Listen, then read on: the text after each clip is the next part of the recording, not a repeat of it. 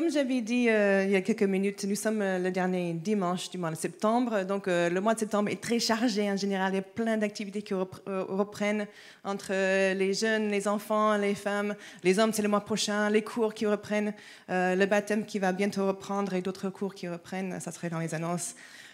mais c'est un moment qui est chargé, on reprend. Et c'est aussi un moment que je crois qui est important parfois de faire des bilans, de faire un petit point sur comment ça se passe dans ma vie, dans la direction de ma vie, dans, dans les choses euh, qui, euh, que je vis en ce moment.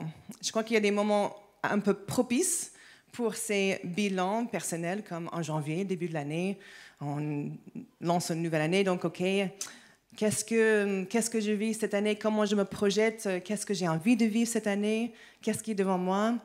Parfois aussi en septembre, le mois de la rentrée, comme aujourd'hui, euh, c'est bien de faire un bilan au début de l'année scolaire, même si on n'est pas étudiant. On vient de finir l'été, c'est un début de nouveau cycle quelque part avant les prochaines vacances d'été. Donc c'est un bon moment aussi pour faire le point, faire un petit bilan de ce que, je vis, ce qui se passe dans ma vie, comment ça se passe dans ma vie.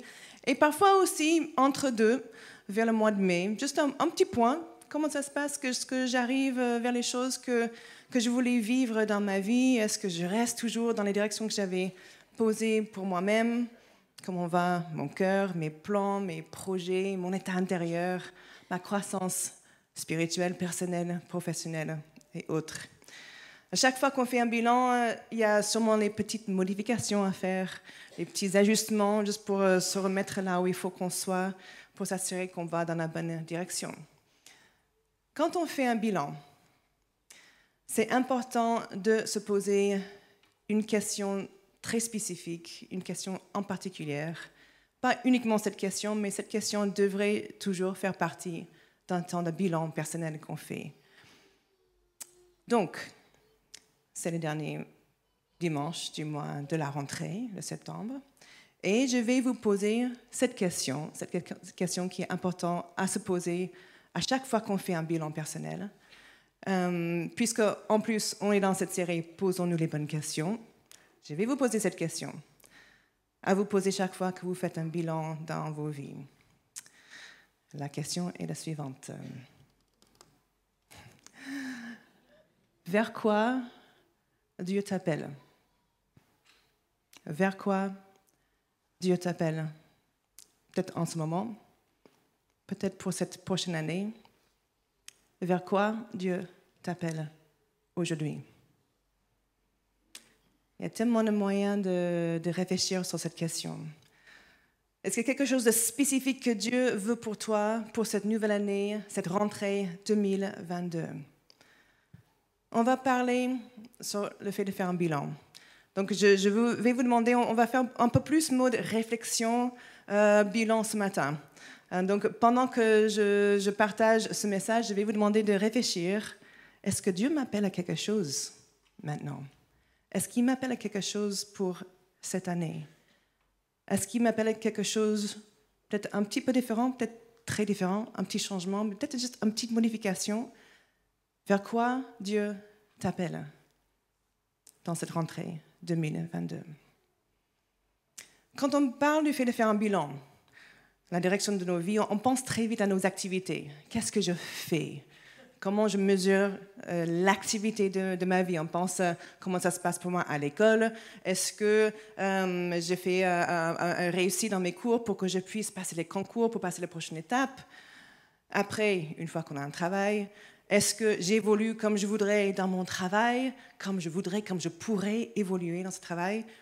Si tu pratiques, si tu pratiques un sport, euh, un instrument, est-ce que tu évolues comme tu voudrais évoluer dans ce sport, dans cet instrument? Est-ce que ça avance comme tu voudrais? Est-ce que tu donnes les moyens pour avancer, pour évoluer dans ce que tu fais?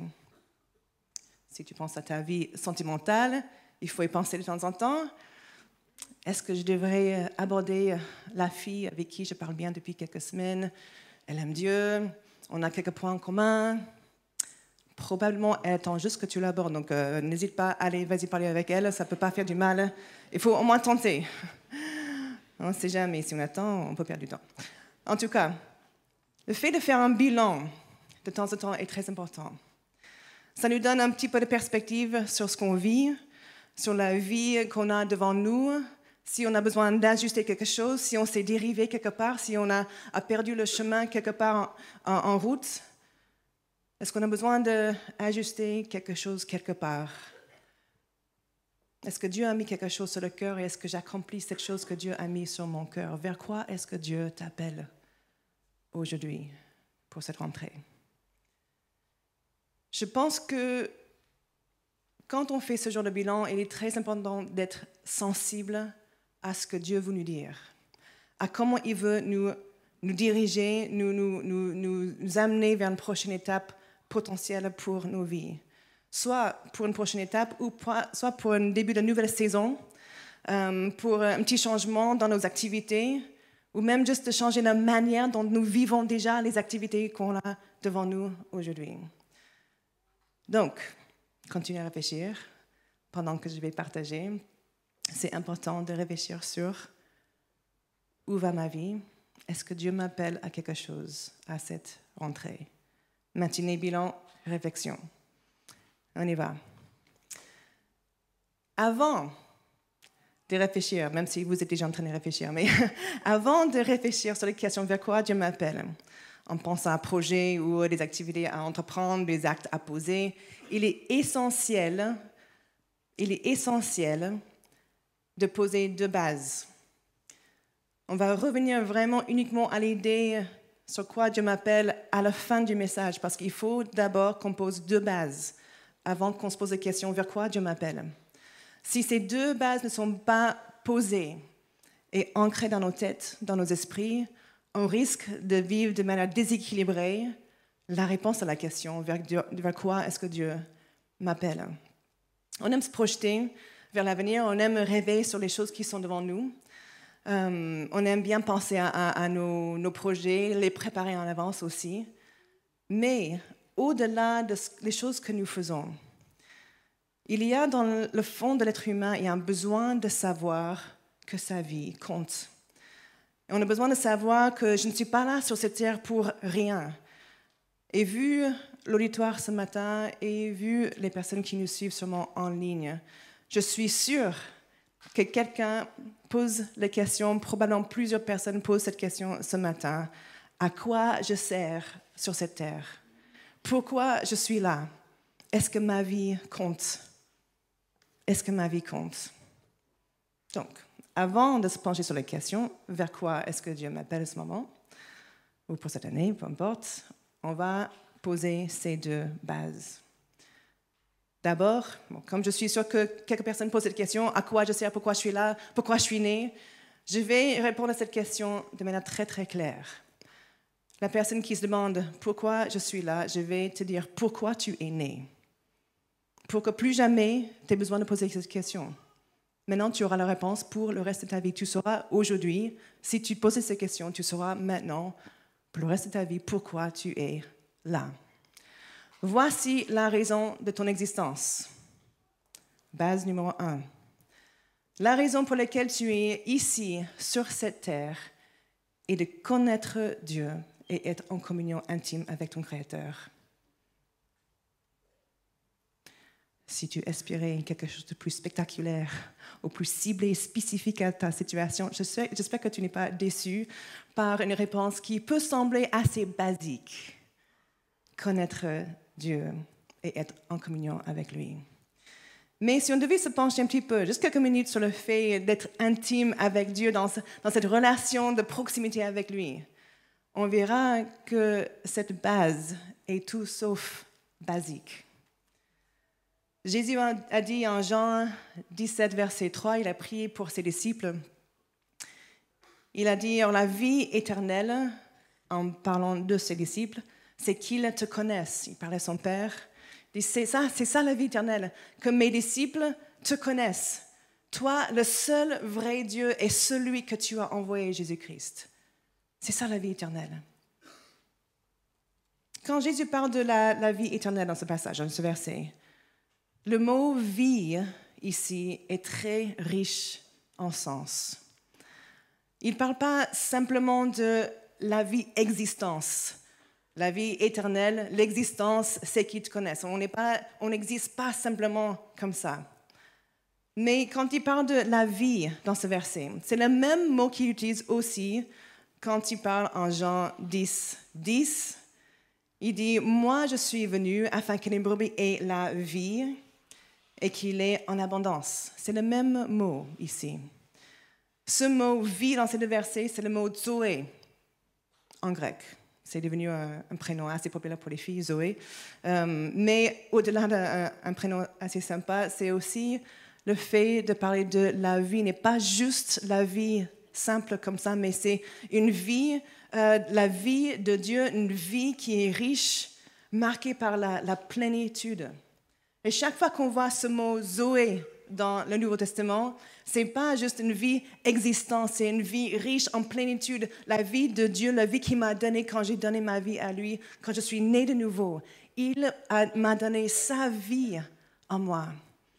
Et je suis animée maintenant de cette vie éternelle et cette vie dynamique dans sa présence qu'il m'a donnée.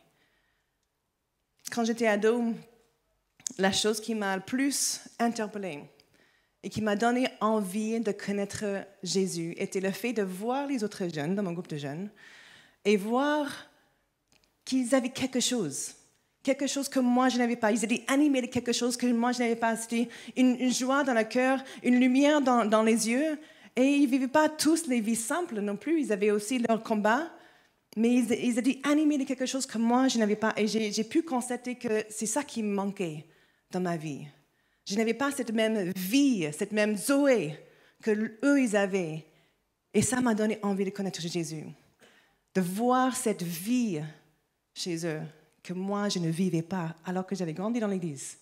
Mais je ne connaissais pas encore cette vie éternelle que Dieu avait prévue pour moi.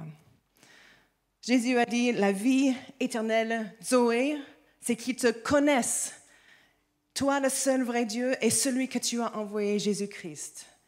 Et cette vie éternelle, cette vie en abondance, cette vie de plénitude, nous recevons cette vie quand nous sommes nés de nouveau. Cette vie vient d'une relation avec notre Créateur. Le fait d'être en communion avec lui. Et ça, c'est la raison pour laquelle tu es ici sur cette terre, de connaître ton Créateur et être en communion avec lui et d'être animé de cette vie, de sa vie en toi. C'est la raison pour laquelle tu es né.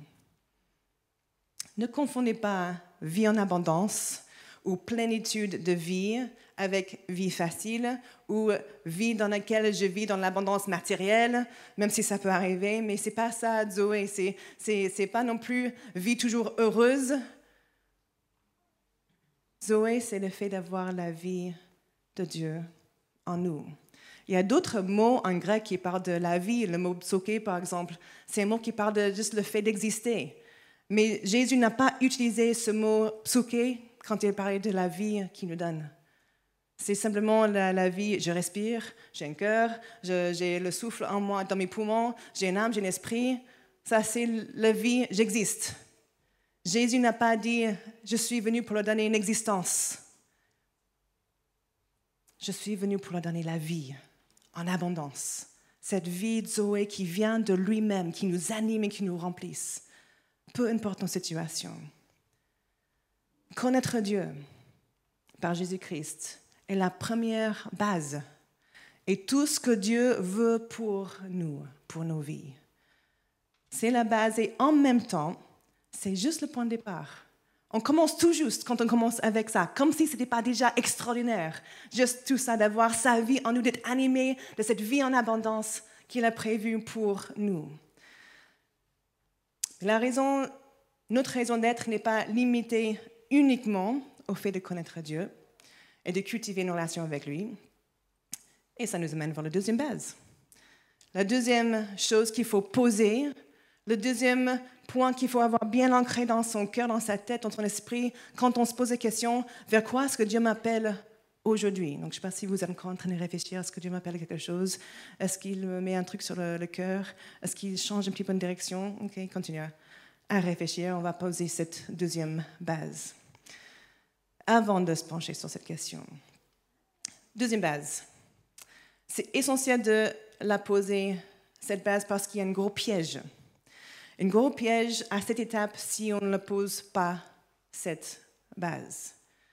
Ce piège, c'est de focaliser tellement sur la partie mission, sur ce que Dieu m'appelle à accomplir dans la vie, ou en ce moment, qu'on court le risque de se perdre dans la poursuite de l'accomplissement de cette mission ou de ces tâches. Après ma relation avec Dieu et avant que j'accomplis les choses pour lesquelles Dieu a préparé pour nous, il est essentiel que je sois la personne.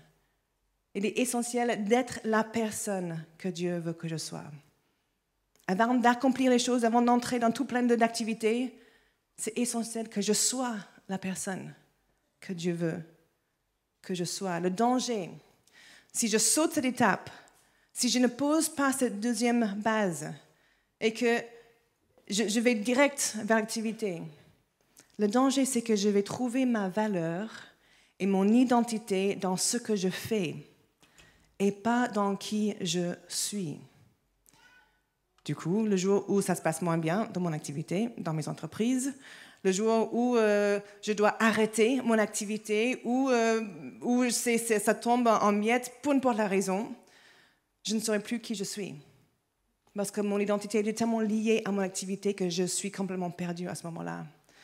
Si mon activité est un échec, je vais avoir l'impression que je suis moi-même en échec, alors que je ne suis pas mon activité.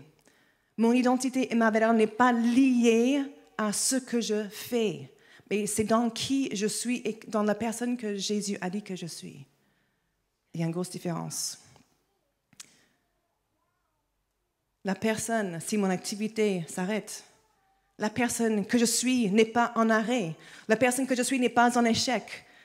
Je reste dans cette Zoé que Dieu m'a donnée, cette vie en abondance, cette vie animée par son esprit qui m'a donné à la nouvelle naissance. Ça ne change pas, peu importe ce que je fais. Peu importe si les, les projets, les rêves que j'avais tombent complètement à l'eau, ça ne change pas qui je suis. Parce que c'est établi dans mon identité en Christ. Et ça ne peut pas être touché par mes activités. Mon activité n'est pas mon identité. Mon Père céleste m'a déjà donné mon identité puisque je suis son enfant précieux. Donc après la première base, ce qui est de connaître Dieu et cultiver une relation intime avec lui, la base numéro deux, c'est d'être la personne que Dieu veut que je sois. Ça veut dire que je vais laisser Dieu former mon caractère. Et dans mon être intérieur, je vais ressembler de plus en plus à Christ. Ça, c'est la volonté de Dieu pour nous. On dit, c'est quoi la volonté de Dieu pour toi? La volonté de Dieu pour moi, c'est de connaître Dieu et, et que je ressemble à Christ. Point. On n'a pas vraiment besoin d'aller plus loin que ça. C'est l'essentiel pour la vie. C'est dans ces deux bases. Intrinsèquement lié à ma relation avec Dieu, et, cet appel d'être la personne que Dieu veut que je sois. Et au-delà de ce que je fais ou de ce que j'accomplis dans ma vie, je suis appelé à ressembler à Jésus. Quand Jésus a pris pour ses disciples, on revient encore à Jean 17, juste avant son arrestation, il a pris pour plusieurs choses vis-à-vis d'eux. Mais une chose est revenue sur plusieurs reprises. C'est en gros que ses disciples ressemblent à lui. En verset 11, il a prié que ses disciples soient comme lui, un, comme lui et le Père sont un. En verset 13, il a prié que ses disciples soient remplis de la même joie qu'il avait lui en lui. En verset 19, il a prié que ses disciples aient la même consécration que lui, Jésus, il avait envers le Père.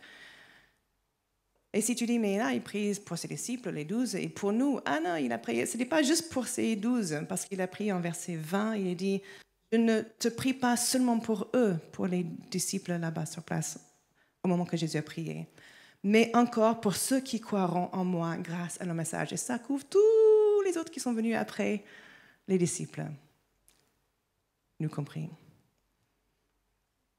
Jésus a aussi donné ce commandement à ses disciples, comme je vous ai aimé. Jean 13, 34. comme je vous ai aimé, vous aussi, aimez-vous les uns les autres. Ressemblez à moi dans l'amour que vous allez avoir les uns pour l'autre. Et c'est comme ça que les gens vont savoir que vous êtes mes disciples, parce que vous allez ressembler à moi. Et nous sommes appelés à ressembler à Jésus, peu importe les moyens pour y arriver. La plupart du temps, ça va venir dans le moment où on va passer avec lui, les moments en prière, le moment qu'on va lire dans sa parole et on sera formé à l'intérieur pour ces moments comme ça. Jésus a prié que nous ressemblions à lui. Et ce processus de transformation se produit par l'action du Saint-Esprit dans nos vies. On lit un, bel exemple euh, des vies qui étaient transformées dans le livre des Actes. En chapitre 4, il y a Pierre et Jean qui euh, ont été confrontés par les chefs religieux parce qu'ils ont prêché le message de Jésus et ces chefs n'étaient pas très contents. Donc, euh, quand ils ont confronté Pierre et Jacques, ils se sont défendus avec courage, avec autorité, et ces chefs religieux, ils étaient choqués. Ils ne les reconnaissaient pas. On lit en Acte 4, verset 13. Lorsqu'ils, les chefs religieux, lorsqu'ils virent l'assurance de Pierre et Jacques, ils furent étonnés car ils savaient que c'étaient des hommes du peuple sans instruction, et ils les reconnaissaient pour avoir été avec Jésus. Ils ont dit, ah ouais, là, ces gars-là, ils, avaient, ils ont été avec Jésus. Parce qu'ils sont plus pareils. J'aime bien la manière dont la version parole vivante traduit ce verset. Je n'ai pas donné à, la, la, projection, mais je vais lire quelques parties. Acte encore 4, euh, verset 13, en constatant la joyeuse assurance et la hardiesse. J'aime bien comme il précise encore plus euh, ce, verset de Pierre et Jean. Ils étaient, ils étaient choqués. Ils ont vu cette joyeuse assurance, la hardiesse de Pierre et Jean, et ces membres du, du conseil furent stupéfiés. Ils ne savaient plus quoi faire. Qu'est-ce qui se passe? Et ils se rendaient compte de ce que cela signifiait pour eux d'avoir été avec Jésus les vies transformées qui reflètent la puissance de Dieu. Quand ma vie est en connexion avec le Sauveur du monde, la personne que je suis est transformée par sa puissance et sa grâce. Et ça se voit. Ça se voit à l'extérieur. En anglais, on a cette expression, je la traduis, comme ça c'est plus clair. Nous sommes des êtres humains, pas des faire humain. Je vais dire en anglais pour que ce soit pour ceux qui comprennent. We are human beings, not human doings. Euh, en gros, ce que ça veut dire, c'est la personne que je suis est plus important que ce que je fais. La personne que je suis est plus important que ce que je fais, ce que j'accomplis dans ma vie avant de parler de ce que nous faisons pour Dieu, où la volonté de Dieu pour nous est essentielle d'avoir saisi comme point de départ que la volonté de Dieu pour nous s'agit bien plus de qui nous sommes dans notre être intérieur, de ce que nous faisons pour lui, de notre croissance personnelle, spirituelle, plus que notre croissance matérielle ou professionnelle que, la boîte dans laquelle on travaille, ou le nombre de postes et de responsabilités qu'on va accumuler, ou, euh, ou, même le nombre de titres, le nombre de diplômes qu'on peut gagner. La personne que je suis est bien plus importante que tout, tout cela. Combien de fois on a entendu les histoires des, des hommes et des femmes, des personnes brillantes, des personnes avec plein de capacités, plein de dons, impressionnants même, soit sportives ou artistiques, ou des personnes avec un don naturel euh, pour rassembler, pour motiver, pour diriger, mais à cause d'un caractère soit égoïste ou critique ou instable ou insécurisé ou juste corrompu, ces personnes n'ont pu aller aussi loin qu'ils auraient pu dans la carrière ou dans l'exercice de leur don. Et pourtant, le don était bien évident pour tous ceux qui étaient dans l'entourage. Comment je peux m'assurer que j'apprends, que je grandis, que je me laisse transformer? J'ai vraiment pas envie que, par mon caractère, que je sois disqualifiée pour l'appel que Dieu a pour moi. Comment je peux m'assurer que je grandis vraiment dans qui je suis? Il y a plusieurs moyens de faire. Un, comme j'avais dit avant, le temps qu'on passe avec Dieu, on est transformé dans sa présence, on est transformé quand il nous touche, quand on est en, prière, dans, dans la parole de Dieu. Et aussi un autre moyen qui est très pratique. Donc, je vais vous donner quelques idées pour des exercices pratiques, intentionnels, pour qu'on choisisse euh, avec, euh, avec euh, un, désir vraiment de grandir, comment se laisser former? On peut laisser nos circonstances autour de nous faire ce travail pour nous. Ça dépend comment on va les vivre. Une idée, exercice pratique, prends comme défi personnel d'aimer ou apprendre à aimer la personne dans ton entourage qui est juste difficile à aimer, qui n'est pas très aimable, la personne qui est juste hmm, pénible, si on est honnête. Un voisin, un collègue, peu importe, quelqu'un même dans la famille, prends comme projet personnel, défi personnel d'apprendre à aimer cette personne de manière pratique, de poser des actes spécifiques pour aimer cette personne. Ça va travailler. Deuxième option pour travail pratique, exercice pratique. Quand je me retrouve dans la file d'attente au supermarché qui est le plus long, et on estime que notre file d'attente est toujours le fil le moins rapide, je choisis, au lieu de chercher où est-ce que je peux aller pour aller plus vite, OK, je vais choisir de rester dans cette file d'attente et me travailler ma patience. Je vais travailler avec ce temps d'attente, c'est pas grave. Je vais attendre, c'est pas grave. Je travaille ma patience. Exercice pratique, c'est tout. Une troisième option, une troisième idée, exercice pratique.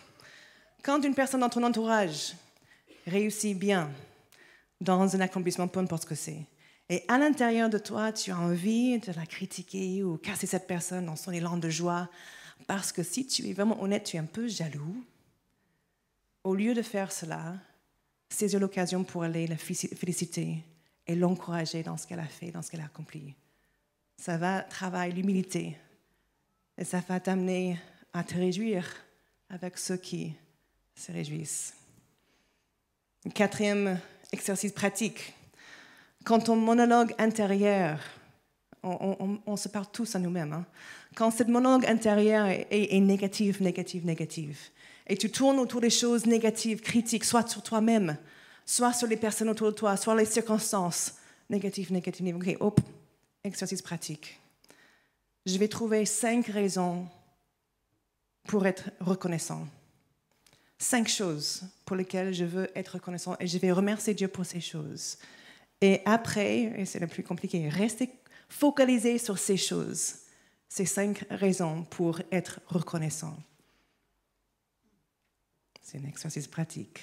Une dernière option, cinquième exercice pratique. Si tu te rends compte que tu cherches à être vu ou reconnu pour tes actes, à être apprécié, admiré pour ce que tu fais, trouve un service à rendre quelque part qui restera toujours que entre toi et Dieu. Personne ne saura jamais. Tu diras jamais à personne, ça restera que entre toi et Dieu.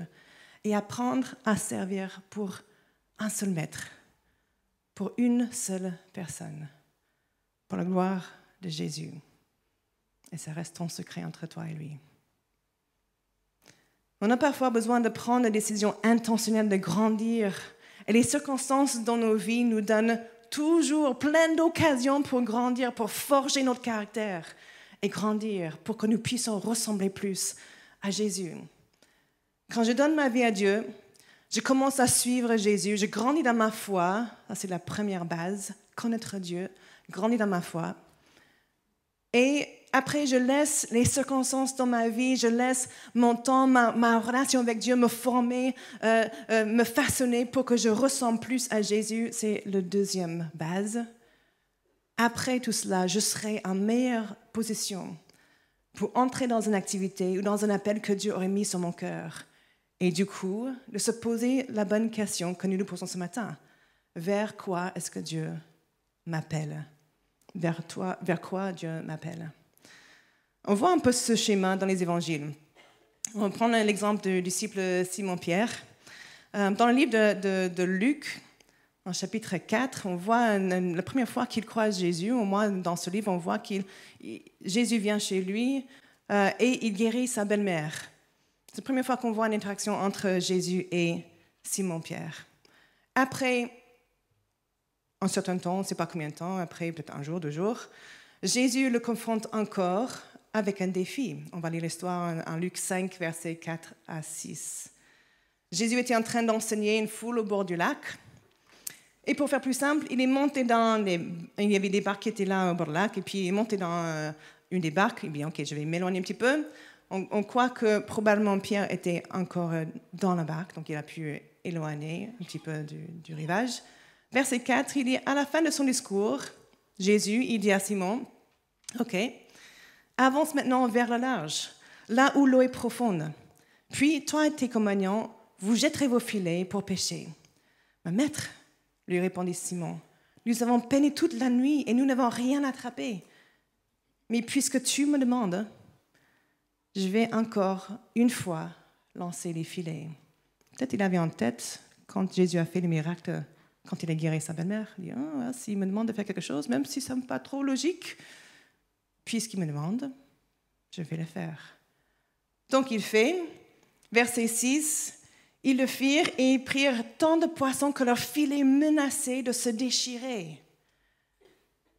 Après ce miracle, Simon était tout simplement bouleversé. Il, était même, il avait même peur. En verset 9, on va lire, en effet, il se sentait envahi, lui et tous ses compagnons, par un sentiment d'effroi à cause de la pêche extraordinaire qu'il venait de faire. Et puis Jésus le rassure. En verset 10, il dit, rassure-toi, à partir de maintenant, tu seras pêcheur d'âmes.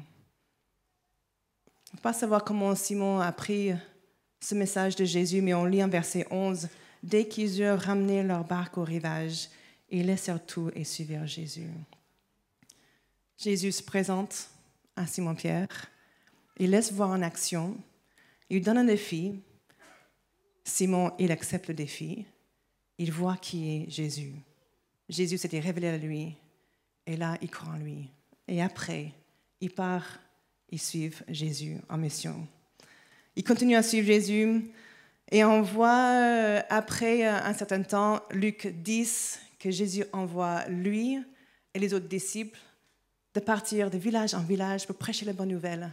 Ils étaient partis en mission cette fois-ci, ils avaient une, une, mission à accomplir. Tout a commencé à partir du moment où ils étaient eux-mêmes présentés avec le message de l'Évangile, la personne de Jésus. Ils ont pu marcher avec lui un petit peu, voir qu'il est, sûrement être transformé par ses enseignements. Et puis maintenant, c'est le temps de partir en mission. Il y avait plein d'autres missions après ce moment qui ont suivi dans la vie de Pierre. Et euh, il est vraiment devenu un des, apôtres les plus influents dans la croissance de l'Église primitive. Première base, connaître Jésus, connaître Dieu. Deuxième base, être la personne que Dieu veut que je sois. Et maintenant, je me poser cette question. Qu'est-ce que Dieu m'appelle à faire? Ou vers quoi est-ce qu'il m'appelle en ce moment? En réfléchissant sur cette question, je ne dis pas que, que, Dieu nous appelle à faire des grands changements. C'est peut-être juste les petites choses. Et même dans l'histoire de, de, Pierre, on voit qu'il est entré juste dans son quotidien. Jésus a commencé juste à partir de ce qu'il faisait déjà. Pour toi, c'est peut-être le fait juste de viser une nouvelle profondeur dans ta relation avec euh, tes enfants ou, tes parents, tes frères et sœurs, ou, euh, peut-être euh, un conjoint? Peut-être c'est le fait de cultiver une nouvelle ambiance dans ton lieu de travail, que tu sois employé ou patron, peu importe. Mais dans le quotidien, dans là, où vous êtes aujourd'hui, vers quoi est-ce que Dieu t'appelle? Est-ce que vous allez continuer à réfléchir pendant ce message? Si on revient à cette idée de ce que Pierre a vécu, il faisait juste sa vie normale, quotidienne. Et quand Jésus est venu lui dire, OK, parti un peu plus loin, OK, OK, il part, et puis euh, jette les filets, OK, d'accord, je vais jeter les filets, mais, mais bon, c'est, on a peiné toute la nuit. On a peiné toute la nuit. Il est probablement fatigué, découragé. On n'a rien attrapé. Peut-être ils disent, mais c'est même pas logique. Mais il est fait un pas de foi. Jésus est venu le voir là où il était. Il est entré dans son quotidien. Il a amené Pierre à faire un pas de foi. Et il a fait. Est-ce que vous imaginez comment il a dû vivre ce moment quand il, met le filet dans l'eau et dit Ok, on va encore. On je suis fatigué, je, suis découragé, je sais pas. Il a dit donc on fait. Et puis, on. C'est tellement lourd, ah, qu'est-ce qui se passe? Mais comment c'est possible? On vient tout juste de passer la nuit entière en train de, pêcher et on n'a rien eu. Et cet homme qui n'est même pas pêcheur, il nous dit de jeter encore les filets et on a tout ça, ces résultats. Et ils avaient peur. On, vient de lire qu'ils étaient remplis de cette crainte. On va lire de verset 7 jusqu'à verset 11 encore, alors qu'ils ont mis les filets dans l'eau. Quand ils, ont vu comme c'était rempli, ils firent signe à tous les associés dans l'autre bac, leur demandant de venir en aide. Ceux-ci s'approchèrent et on leur remplit les deux bacs au point qu'elles étaient prêtes de couler. Autant ils avaient du poisson. C'est assez impressionnant. En voyant cela, Simon-Pierre se jeta aux pieds de Jésus et lui dit, Seigneur, à quel point il avait peur, éloigne-toi de moi, car je suis un homme souillé par le péché. En effet, il se sentait envahi, lui et tous ses compagnons, par un sentiment d'effroi à cause de la pêche miraculeuse. On va relire verset 11. Dès qu'ils eurent ramené leur barque au rivage, ils laissèrent tout et suivirent Jésus. Jésus a rencontré Pierre dans son quotidien. Et parfois, derrière l'obéissance dans les tâches du quotidien, se cache un appel pour autre chose.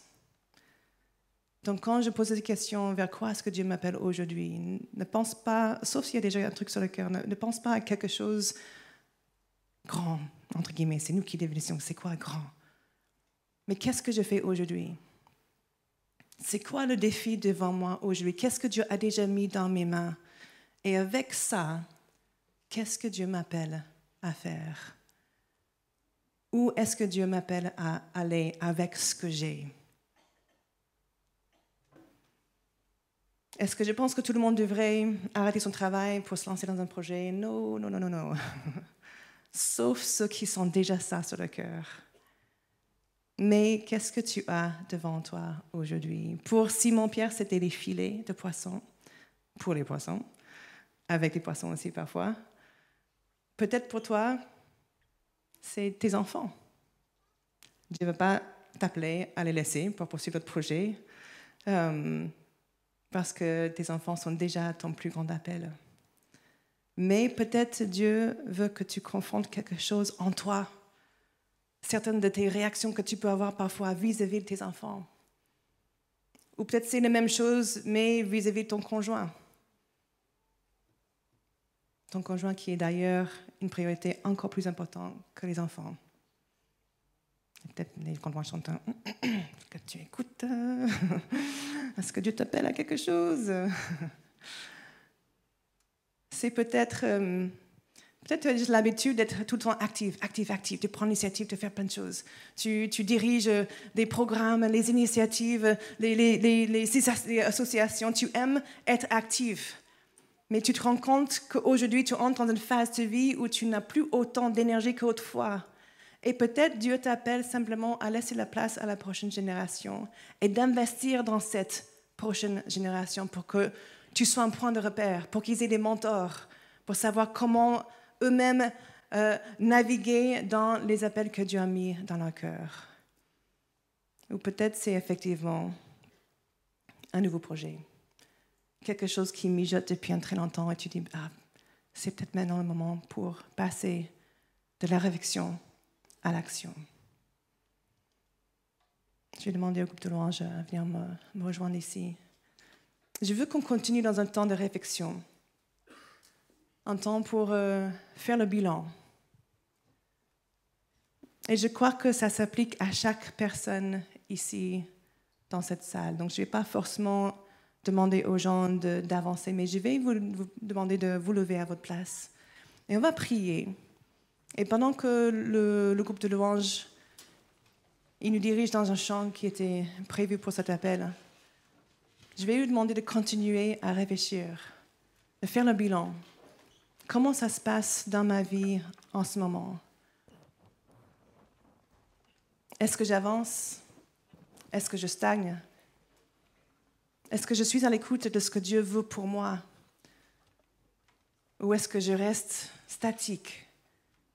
Si je vais avancer, Seigneur, c'est quoi la prochaine étape? C'est quoi juste le, prochain pas que je dois faire pour que je puisse continuer à grandir, à avancer dans ma vie? Est-ce que tu as un projet pour moi? Je sens un truc qui, qui, qui remue en moi. C'est quoi C'est quoi ça en moi qui remue? Qu'est-ce que tu veux me dire? Donc je vais prier. Et je vais laisser le temps que ce chant, que, que vous vous laissez encore réfléchir. Et, et la suite de ce message, il va falloir continuer à vous poser devant Dieu dans la semaine, aujourd'hui, peu importe, et dire, OK Seigneur, je veux être à ton écoute. C'est la dernière semaine du mois de septembre, c'est un mois de rentrée, c'est un moment propice pour faire un bilan. Vers quoi, Seigneur, est-ce que tu m'appelles? Est-ce que est-ce que je te laisse former mon caractère? Est-ce que je te laisse mettre ton image en moi? Est-ce que je me laisse former pour que je puisse ressembler plus à toi si, Sinon, peut-être c'est là où il faut que je laisse Dieu travailler. Et c'est vers là que Dieu m'appelle ce matin, cette année, que je ressemble plus à Christ. Est-ce que c'est un projet? Est-ce que c'est quelque chose, même un petit, un petit truc qui est sur le cœur, une acte à poser? Ok, Seigneur, je veux être à ton écoute. C'est le moment de réfléchir sur cette nouvelle année devant moi. Je veux me poser cette question, vers quoi tu m'appelles, Seigneur? Et je veux recevoir ce que tu veux pour moi ce matin. Seigneur, je prie pour chaque personne ici. Je prie pour euh, leur réflexion. Je prie pour leur propre analyse de là où va la vie en ce moment ce que toi tu es en train de leur montrer, ce que toi tu es en train de, de révéler. Et j'ai pris que chaque personne puisse, même s'il n'a jamais eu d'expérience, se laisser entendre dans son oreille spirituelle pour recevoir ce que tu veux, pour juste la prochaine étape, le prochain pas, peut-être un pas de foi, peut-être un projet petit ou grand, c'est toi qui, qui dirige. C'est peut-être un changement de mentalité ou d'attitude, Seigneur que tu poses ça sur nos cœurs et que nous puissions être réceptifs à ce que tu veux nous dire ce matin. Au nom de Jésus. Posons-nous devant Dieu pendant quelques instants.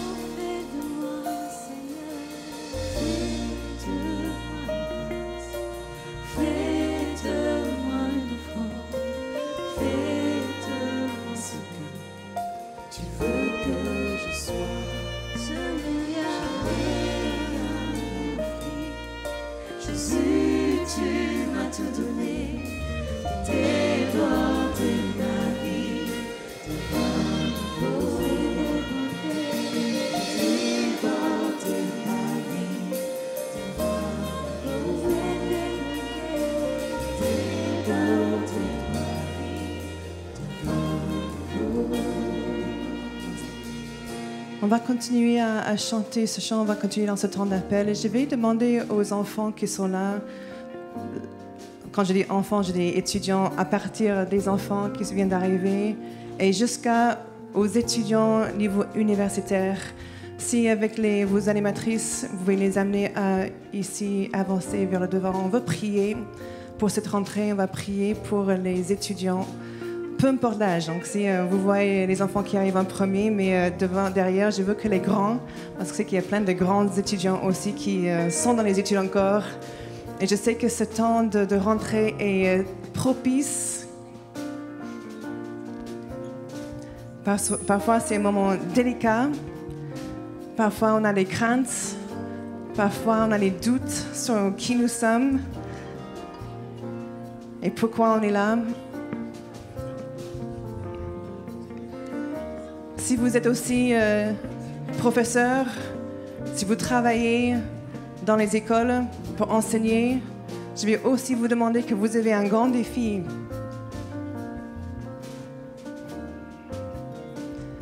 Vous avez un grand défi devant vous cette année. C'est qu'il y a des personnes sur l'estrade qui travaillent aussi dans les écoles. On a des maîtresses ici avec nous, des personnes dans la technique. C'est un appel d'être un étudiant. Peut-être on ne se rend pas compte quand on a 5, 6, 7 ans que tu nous appelles parce qu'on n'a pas le choix dans tous les cas. Mais au fur et à mesure qu'on avance, c'est un appel qu'on doit saisir, prendre au sérieux, que si je suis étudiant en ce moment, c'est l'appel que Dieu a pour moi. Que je donne mon tout dans ces moments.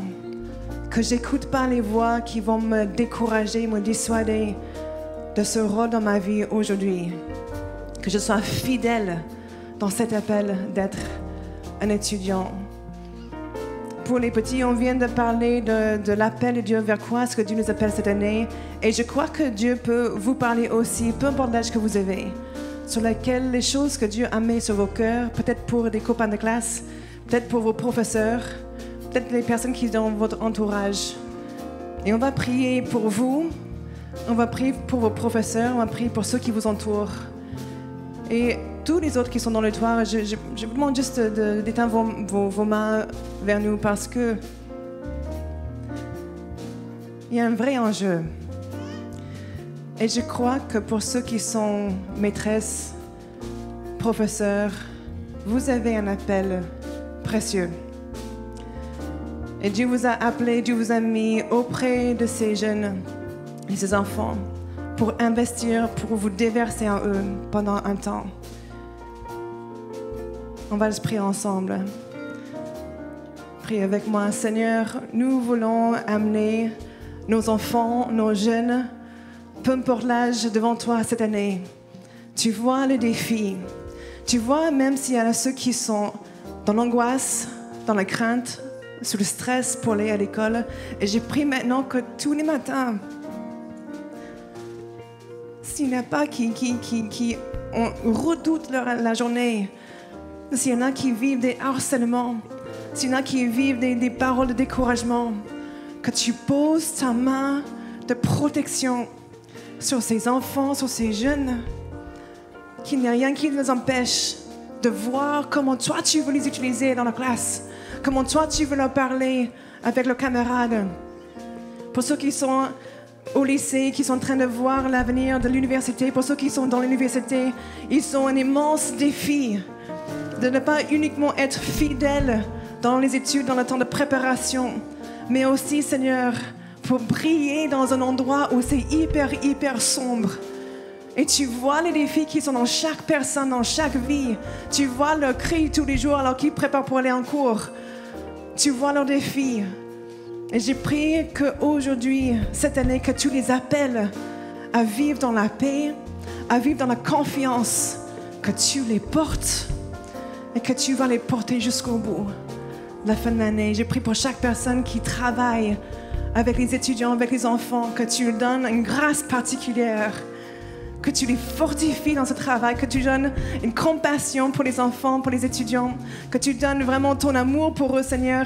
Et lorsqu'ils sont là auprès de leur classe, qu'ils se voient comme étant une représentation de, de- de Christ dans ce lieu, que par leurs paroles, par leur présence, ils puissent communiquer qui tu es, Seigneur. Merci de les continuer, les encourager dans ce qu'ils font, qu'ils se sentent portés aussi par toi chaque jour qu'ils se lèvent pour aller au travail, pour l'influence qu'ils vont avoir auprès des enfants, auprès des jeunes, qui reçoivent de toi tout ce dont ils ont besoin aujourd'hui, cette semaine, pour cette année. Au nom de Jésus. Au nom de Jésus. Au nom de Jésus. Merci Seigneur. Merci Seigneur. Je vais demander à ce que les monitrices puissent ramener euh, les enfants en cours, les parents, vous allez les récupérer dans la classe et pas ici dans la grande salle. Donc euh, on ne veut pas que les enfants soient perdus en chemin. Mais gardez, gardez, gardez précieusement, gardez précieusement que cette année, Dieu a un appel pour toi. Que nous puissions tous être réceptifs et sensibles à ce qu'il a pour nous. Est-ce qu'on peut chanter encore une dernière fois à nouveau?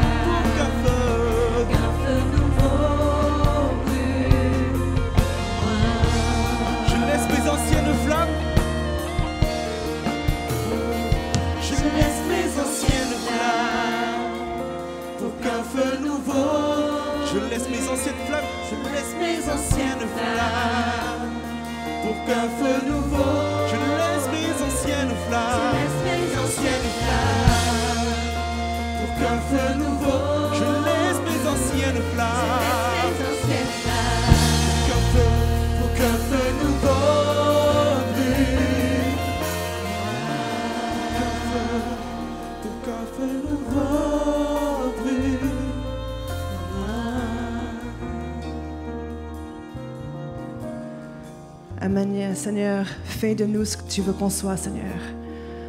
Nous voilà ce matin. Nous voilà ce matin devant toi.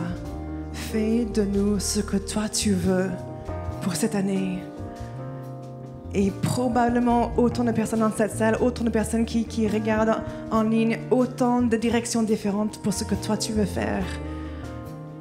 Merci de parler nos cœurs, Seigneur. Fais de nous ce que tu veux qu'on soit, que nous soyons fidèles à ton appel.